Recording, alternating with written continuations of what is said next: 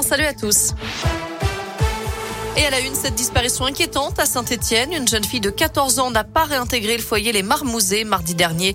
Elle a les cheveux châtains, les yeux marrons. Elle mesure 1m63.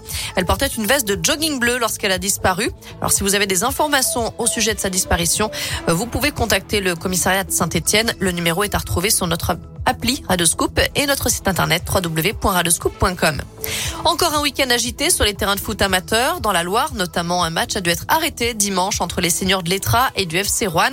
En cause, selon Progrès, une bagarre qui a éclaté entre supporters. Et puis en région parisienne, un arbitre a lui été frappé à l'issue d'un match. Il a porté plainte. La vidéo a été largement relayée sur les réseaux sociaux.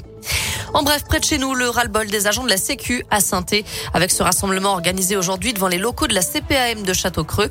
Débrayage pour dénoncer le manque de personnel face à la quantité de dossiers à traiter.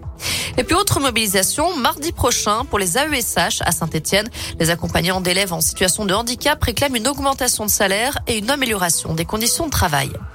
Dans l'actu également, il pourrait bien y avoir des réductions, voire des coupures de gaz l'hiver prochain.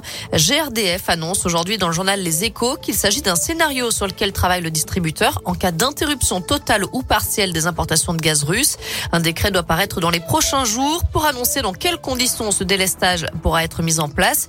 Ça ne devrait pas concerner les particuliers, euh, les hôpitaux ou encore les EHPAD, mais seulement les entreprises.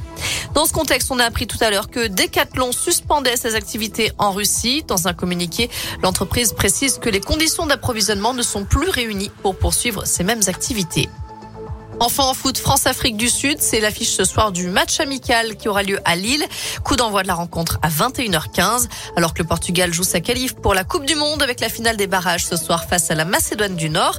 Barrage aussi en Afrique avec notamment Algérie-Cameroun, Maroc-Congo et Tunisie-Mali. Merci beaucoup Noémie. Prochain